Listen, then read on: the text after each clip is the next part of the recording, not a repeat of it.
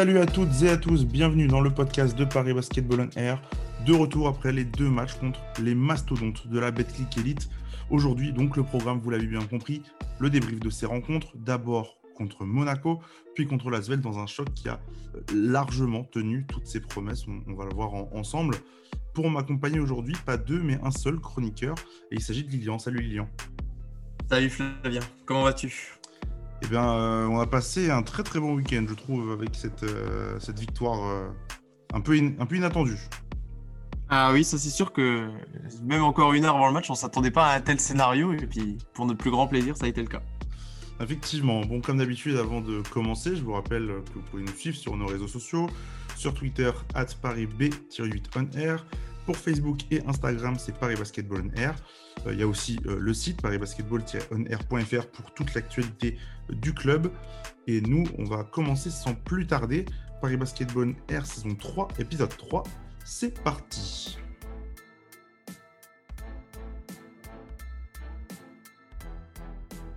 Salut la famille, c'est Loïc Gendré, meneur au Paris Basket.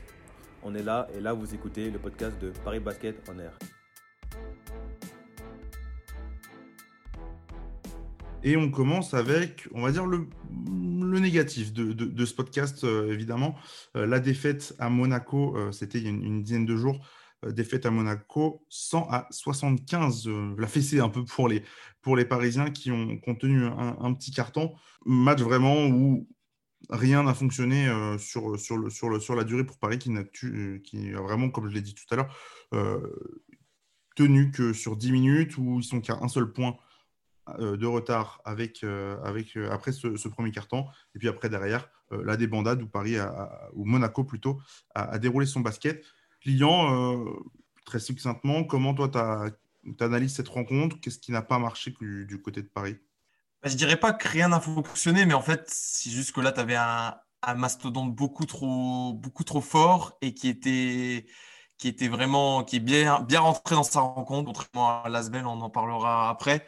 Mais là, Paris a tenu le premier carton. Et dès qu'il y a eu les, rotations, on a senti toute la profondeur de Monaco euh, qui a fait la différence, notamment avec ces joueurs qui sont, qui sont venus euh, du banc. Euh, j'ai trouvé, mis à part peut-être euh, Paris Lee qui a très bien joué en étant dans le 5. Mais, mais c'est vraiment à ce moment-là, quand il y a eu les premières rotations, et on a, senti inversement du côté de Paris qui avait pour le coup une rotation extrêmement raccourcie pour ce match, puisque bah, Amarassi était blessé depuis quelques matchs. Et en plus, on apprenait juste avant que, que Gauthier Denis ne prendrait pas part à la rencontre. Donc forcément, il y avait sept joueurs professionnels, du coup, il me semble. Donc ça, face à Monaco qui a 12, 13 joueurs professionnels d'un niveau euh, quasiment tous Euroleague, et eh ben ça a rapidement fait la différence au, milieu du deuxième quart-temps. Et après, quand euh, Monaco a pris la main, ben, ils, ont déroulé et Paris n'a pu que constater les dégâts. Effectivement, tu, parlais des, profondeurs de, la profondeur d'effectif de Paris. Effectivement, quand, on voit que Paris, tu dis 7, je crois que c'est 8, hein, s'il faut compter Loïs André dedans, mais. Le souci de, de, ce, de, ce, roster avec 8 joueurs, c'est qu'on n'a pas forcément 8 joueurs capables euh, d'avoir les minutes qu'ils ont eues euh, contre, contre Monaco, c'est-à-dire des minutes où ils ont des responsabilités dans un match où du coup, c'est encore serré après 10 minutes, 10-15 minutes.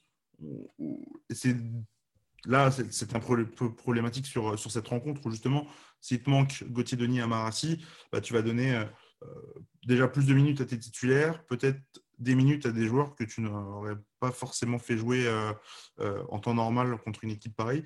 Et bah, c'est vrai qu'après, à la mi-temps, c'était déjà plié quoi, du côté de, de Monaco. Et, et, même, en fait, la différence que je trouve entre Monaco et, et Paris, effectivement, Monaco a un, roster euh, très, très, très complet et, et, très large. Mais même les jeunes de Monaco, je, pense à Rudy de Balou, je pense à, à Armel Traoré, ils ont fait la différence même sur leur, euh, sur leur passage et ont vraiment fait mal. Hein. Rudy de Balou, il, met 12 points, euh, Traoré il en met 7. Et, c'est des choses, des, ce sont, des, ce sont des, petits jeunes, hein, mais c'est des choses que j'ai du mal à, percevoir sur des, sur, les prestations, par exemple, je sais pas, de Pacom Dadier, de Louis Gendré, euh, qui eux ont joué 7 et 2 minutes sur, sur le match. Je sais pas toi ce que tu en penses un peu de cette, cette profondeur de banc de, de Paris qui peut-être qui a aussi été l'élément déclencheur de bah, pour Monaco d'ailleurs, de faire, pour faire la différence.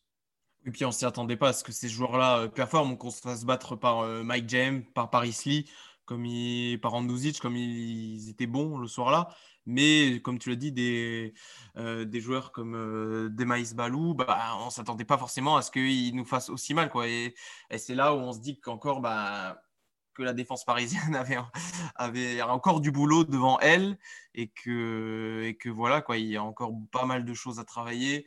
Euh, notamment sur la couverture encore euh, des porteurs de balles adverses. Je trouve qu'on leur laisse, on essaye de leur imprégner beaucoup de pression, mais que ça se retourne un petit peu contre, contre l'équipe de Paris.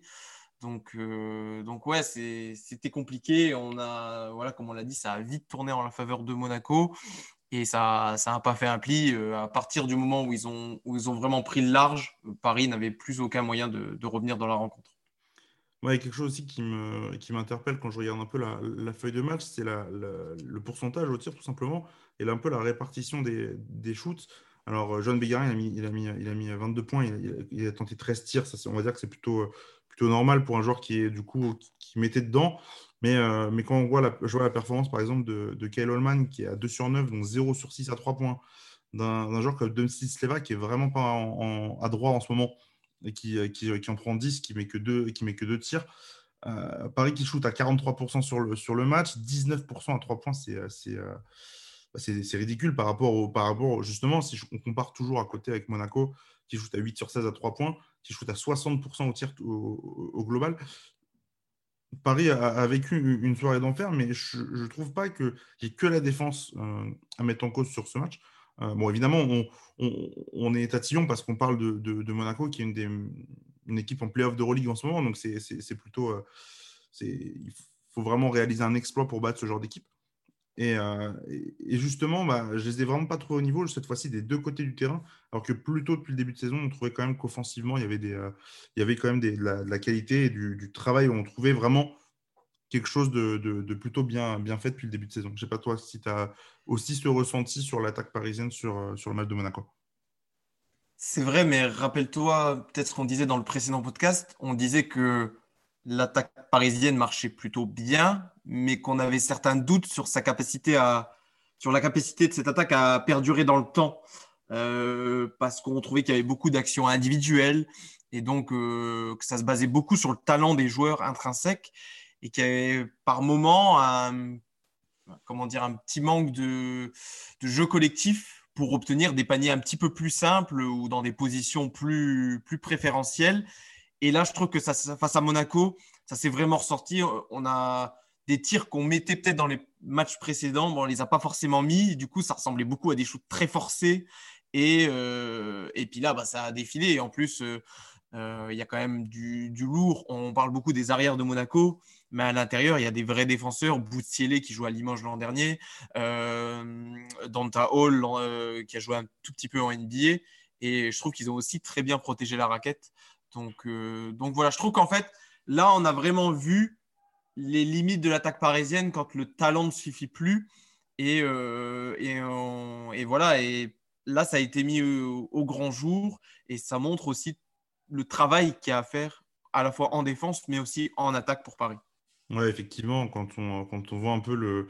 Bah, je, je, je, regarde le, par exemple le, le nombre de pertes de balles sur, euh, sur cette rencontre, Paris qui en perd 23, ça va, faire ça vous faire un choc quand on va vous dire le, nombre tout à l'heure que, que, le club a perdu euh, de ballons contre l'Asvel au match d'après. Et euh, c'est vrai que, tu, tu, tu, comme tu le dis, il y y a cette équipe, cette attaque parisienne, en tout cas, offensivement, elle marche bien par ses individualités. Je pense qu'on on le voyait très bien depuis le début de saison, comme tu, comme tu, l'as rappelé. Et là, justement, bah, si tu as une ou deux individualités, on l'avait répété plusieurs fois, je crois, même dans les podcasts précédents, que Kyle Holman, justement, était un peu ce, médiateur de la bonne performance offensive. Quand lui, il est dedans, et euh, eh ben Paris est dedans en attaque. Et inversement, quand lui, n'est pas du tout connecté et qu'il n'est pas euh, en phase avec son tir et avec sa, gestion du, ballon, euh, Paris est vraiment en difficulté. Et bon, bah, couplé à euh, un roster euh, euh, qui est très serré, avec des, jeunes qui ont, eu beaucoup de minutes, et ben du coup, c'est sûr qu'il allait être compliqué de, battre une des équipes, on le rappelle, qui, fait un début de saison canon, en, tout cas en, Euroleague, peut-être un peu moins en, en, Elite, mais qui reste quand même l'un, si ce n'est le favori pour le titre en, fin de saison. on a donné pas mal de points négatifs. Est-ce qu'on a des points positifs à retenir de, cette rencontre? On peut dire juste Johan Bégara qui, qui marque 23 points, il me semble, 24. J'ai pu 22 et qui ben c'est son véritable premier alors, c'est difficile de parler de, de bons matchs quand c'est dans, un, dans une sorte de blowout, euh, mais qui fait un, match vraiment positif, on va dire, euh, par rapport à ses débuts de saison. On en a parlé, voilà, il a eu un gros été. On sent qu'il a eu un peu de mal à, revenir physiquement. Mais là, justement, c'est un aspect positif. Il a pu scorer sur la transition, vraiment son, son secteur fétiche. Et, euh, et puis, on, a, on, l'a senti mieux, tout simplement. Rien. Je ne sais pas, on le sentait emprunté sur les premiers matchs de la saison. Et là, je l'ai senti un petit peu plus libéré. Et, ça s'est vu. Il a notamment pris plus en. Il a, pris 13 tirs, donc ce qui est très positif pour lui. Il a aussi provoqué pas mal de fautes. Euh, donc voilà, si de cette soirée un peu sombre, si on, il y avait une lueur à, une lueur à tirer, c'est, bien Juan Bégarin qui était un petit peu en dedans au début de saison. Et là, ça fait plaisir, au moins, même si c'est dans une large défaite, de le voir réussir à mettre des points. C'est toujours bon pour la confiance.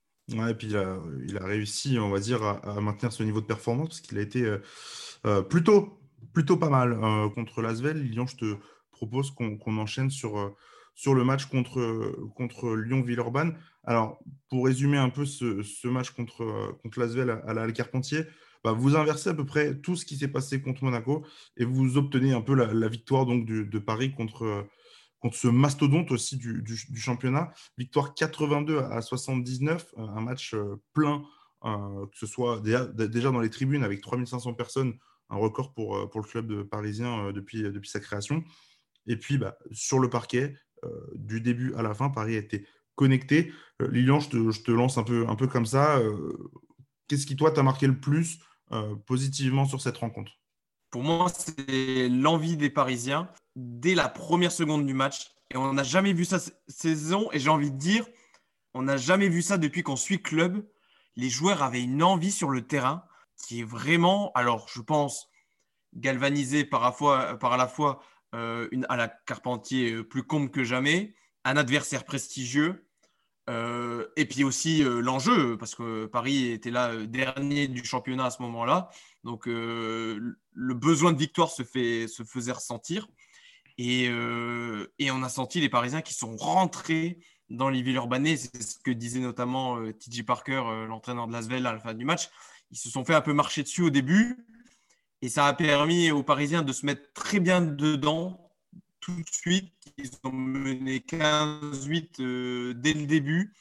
Et, et quand tu quand tu prends le match par le bon bout déjà, surtout quand tu es à domicile et que tu as un public comme ça qui peut te pousser, éventuellement euh, t'imposer. Et c'est ce que les Parisiens ont réussi à faire. Au fur et à mesure des minutes, on avait le sentiment que voilà, Paris allait peut-être s'imposer, mais en même temps, voilà, l'Asbel était toujours, euh, était toujours dans les parages. Et les Parisiens ont su tenir jusqu'à la dernière minute, jusqu'à voilà, jusqu'aux dernières secondes même, parce que Elio Kobo a quand même une occasion pour, euh, pour tenter d'arracher une prolongation. Mais c'est moi, ce qui est vraiment ce qui m'a frappé, cette envie des Parisiens. D'habitude, on sait que les Parisiens, c'est un peu l'équipe à abattre. Euh, Paris, c'est un peu l'équipe à abattre parce que voilà, c'est club de la capitale. Mais là, ils étaient dans une position inverse et ça a galvanisé les Parisiens. Ouais, je te, rejoins. Je, je, mettrais aussi la, confiance en, de, ce groupe parisien qui a, eu ce, groupe parisien sur le match, euh, dans, justement dans l'envie de, gagner, de gagner contre, contre. Euh, avant le match, euh, on, a, été voir notamment euh, Jean-Christophe Pratt et j'ai trouvé très souriant, très confiant dans, quand, on a pu discuter un petit peu avec lui, très, souriant. Et ce qui change aussi un peu d'habitude des, des, autres matchs, où je sais que dans sa préparation match, il est quand même un visage très fermé, très, très concentré. Là, il y avait, y avait quelque chose qui, qui, qui, se passait. Et du coup, ça s'est sûrement transmis à, son groupe qui avait envie de faire un, gros match. Et franchement, dès les premières minutes, euh, bah, alors, il y a eu ce duel, ce duel entre Ismaël Kamagaté et Victor Wembanyama, donc beaucoup de monde ont, parlé. Et Kamagaté, directement, lui, va, va chercher deux fautes de, du, joueur de, de, Villeurbanne qui a eu du mal à, le contenir malgré sa taille. Parce que euh, si vous pensez que Ismaël Kamagaté est très grand, euh, bah, il, paraît vraiment tout petit face à Wembanyama et il doit, euh, il doit batailler hein, sous, le panier pour, pour inscrire le, moindre point. Et il l'a très bien fait. Et, cette première séquence de, de, ça a permis à Paris derrière de, se, de, se mettre vraiment dans, le, bon, dans le bon mood, avec Kyle Holman qui a été très bon, avec Ryan Botchwright qui met des gros tirs dès le départ. ça a été une très belle soirée. Je trouve la première mi-temps vraiment, vraiment réussie. il y a eu un petit passage à vide, mais dans, la globalité du match et de cette première mi-temps, Paris ne perd qu'un seul ballon à la mi-temps. Euh, avait perdu qu'un seul ballon à la mi-temps. Et le ballon bougeait vraiment bien. Défensivement, ça s'arrachait, euh, comme euh, l'entraîneur parisien aime bien dire, comme des chiens de la casse. franchement, à la mi-temps, Paris menait d'un point.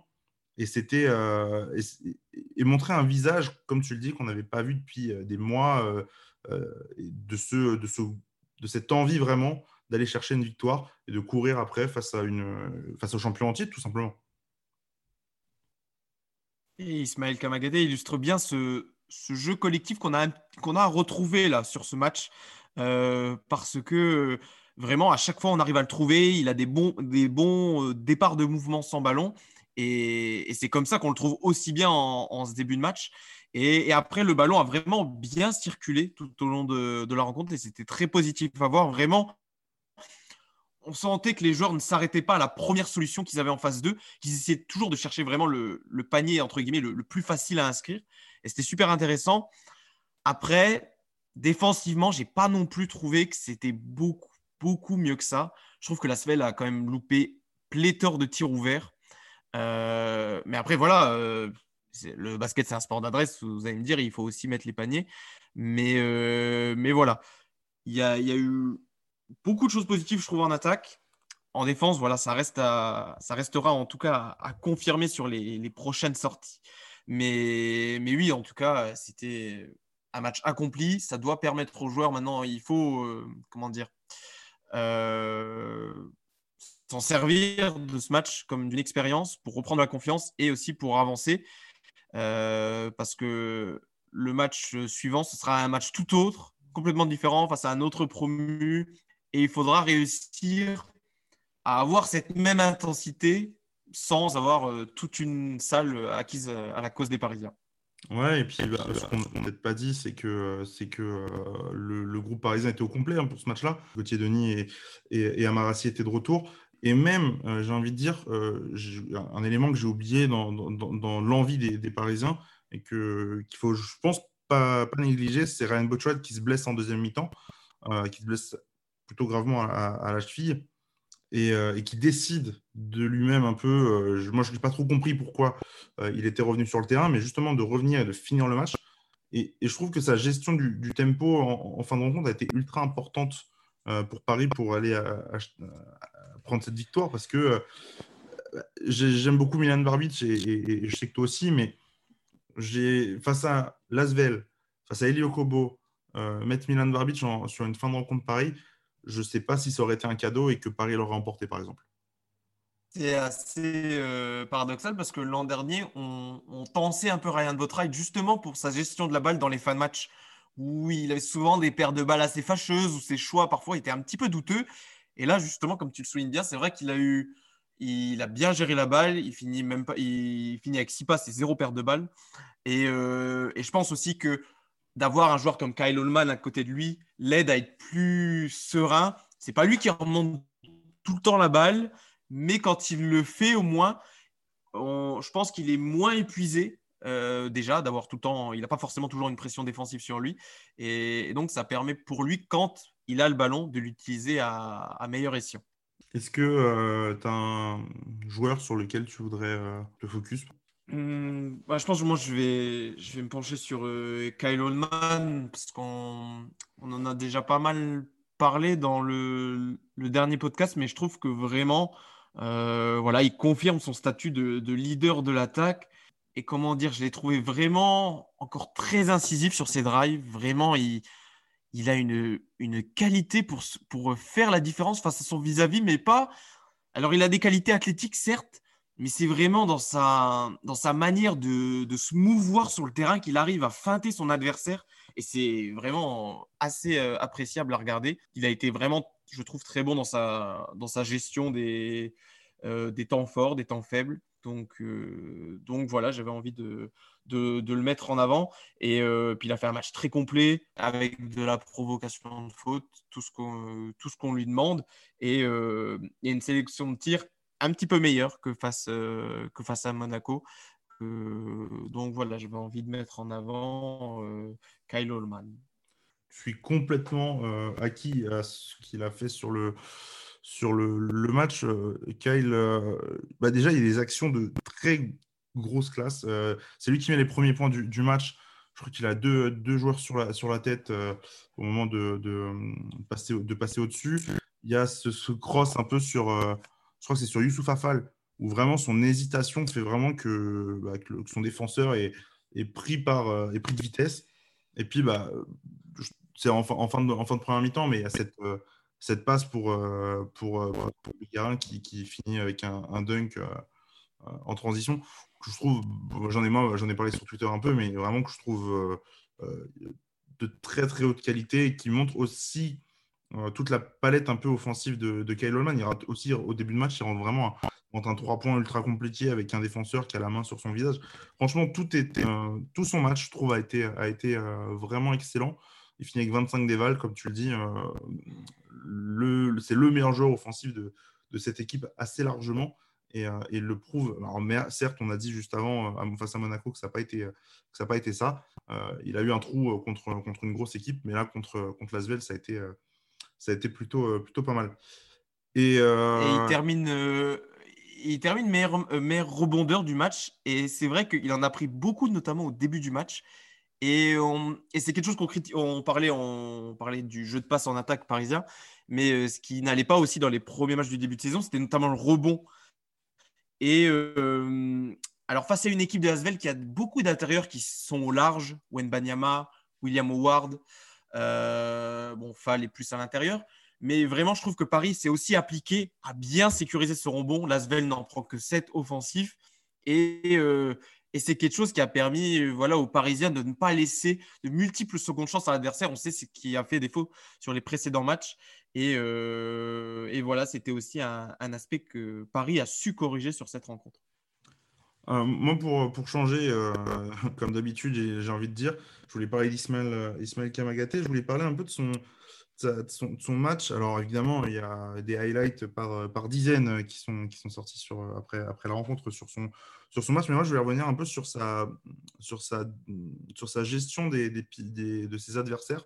Parce qu'il a eu deux profils très différents à, affronter, à affronter face, face à Lazio. Il a eu d'abord Wembanyama, euh, puis Youssouf Afal qui est, qui est, qui est rentré. Euh, et j'ai trouvé que euh, c'est très symptomatique du caractère du, joueur. Contre un garçon qu'il est capable d'enfoncer, qui, qui, a un peu moins d'expérience que lui, euh, où il se sent supérieur, parce que je, pense que c'est dans le mindset et que c'est dans la tête où il se sent supérieur à ce, au joueur en face de lui. Euh, il a fait, il a pas fait, euh, il a pas eu photo quoi. Il, a été très en difficulté dès qu'il est rentré sur le terrain. il provoque deux fautes assez vite ce qui fait que Maniama sort, euh, sort voilà, au bout de 3 minutes, 3 minutes de jeu. Il, est, euh, il, est, il, est, mis sous pression. Et à l'inverse, euh, quand Youssouf Afal est, rentré, j'ai trouvé que Kismel était un peu en dedans et qu'il avait du mal, comme souvent d'ailleurs, à répondre à, l'impact physique que lui mettait Youssouf Afal, qui est, un, un pivot qui doit faire plus ou moins sa taille, peut-être un, peu plus grand, mais qui par contre a beaucoup plus de, qui est beaucoup plus lourd et qui, et qui lui pose beaucoup plus de problèmes euh, sur, euh, sur ce, bah, notamment quand, il est en défense, Ismaël. Et j'ai trouvé que, alors c'est surtout à la rentrée du Youssouf Afal, mais petit à petit dans le match, euh, Ismaël lui aussi a commencé à dicter, à dicter son, son rythme. Et, et, quand Paris s'est mis à courir, c'est là où il a été le plus à l'aise face à Fall, parce que bah, Fall, il n'arrive pas à le tenir. il, est, il, est, beaucoup plus rapide, Ismaël. Donc, j'ai bien aimé justement cette adaptation dans, la rencontre de, Kamagaté. Euh, et, de voir que bah, même contre des pivots où il est euh, un peu en difficulté, contre qui il est en difficulté, pardon, euh, eh bien, il est capable de répondre.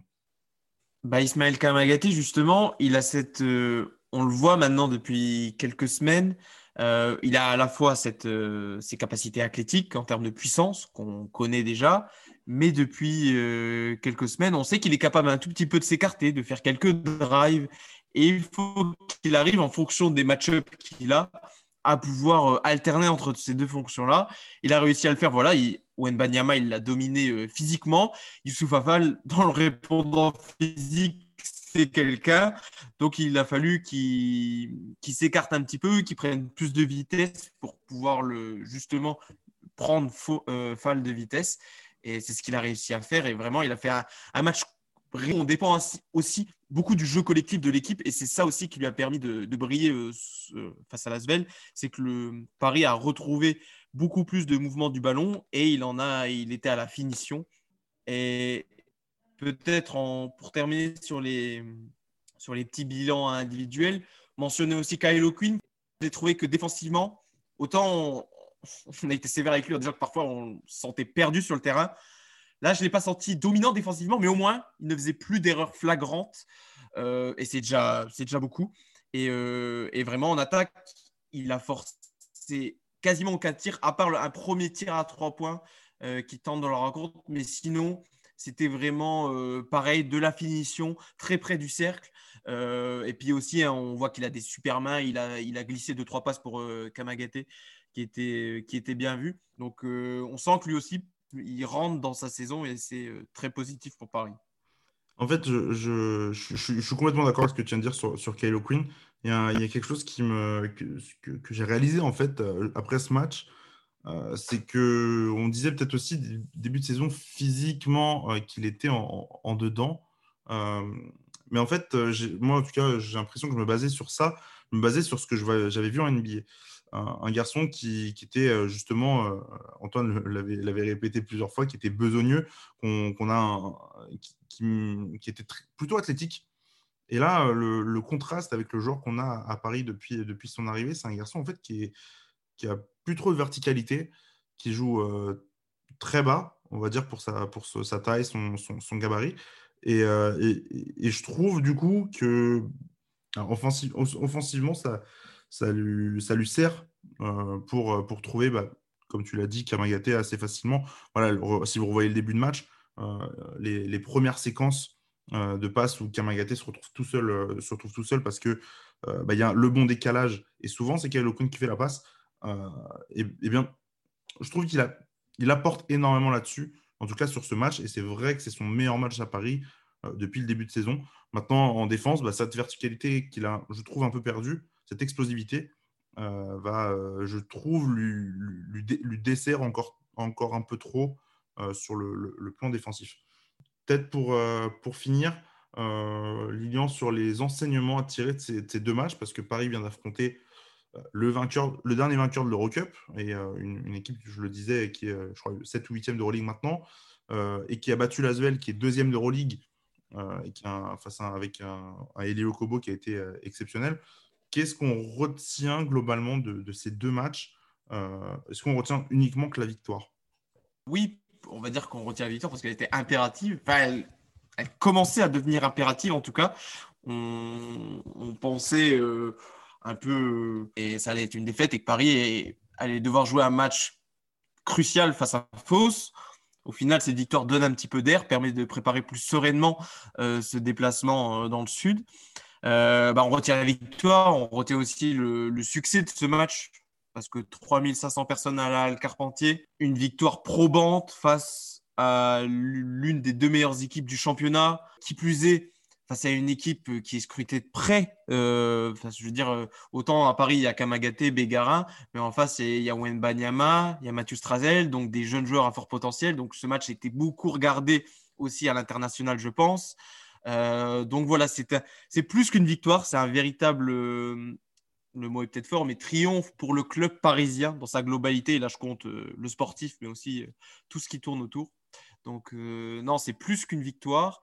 Euh, et, maintenant, j'ai envie de dire que le championnat commence pour Paris. C'est ce que disait euh, Jean-Christophe Pratt, Monaco, Lasvel. C'est pas vraiment de la même catégorie, même si Paris a réussi à battre une des deux équipes.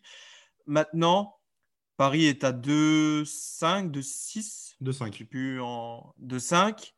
et là, le championnat commence. Va y avoir le déplacement à Fos, la réception de Pau, un autre gros du championnat quand même. Euh, avec l'arrivée d'investisseurs américains cette saison. Donc, euh, donc voilà. Puis ensuite, il y a aussi d'autres matchs prenables. Bah, il y a aussi un, huitième de finale quand même euh, face, à, face à Rouen à domicile. Ce sera un petit peu une revanche. Et, puis voilà, on verra si Paris, justement, si l'embellie qu'on a vu face à la Zuel va se confirmer d'abord face à Fos et après face à Rouen, des adversaires que normalement, sur le papier, en tout cas en début de saison, Paris doit être supérieur à ces adversaires-là.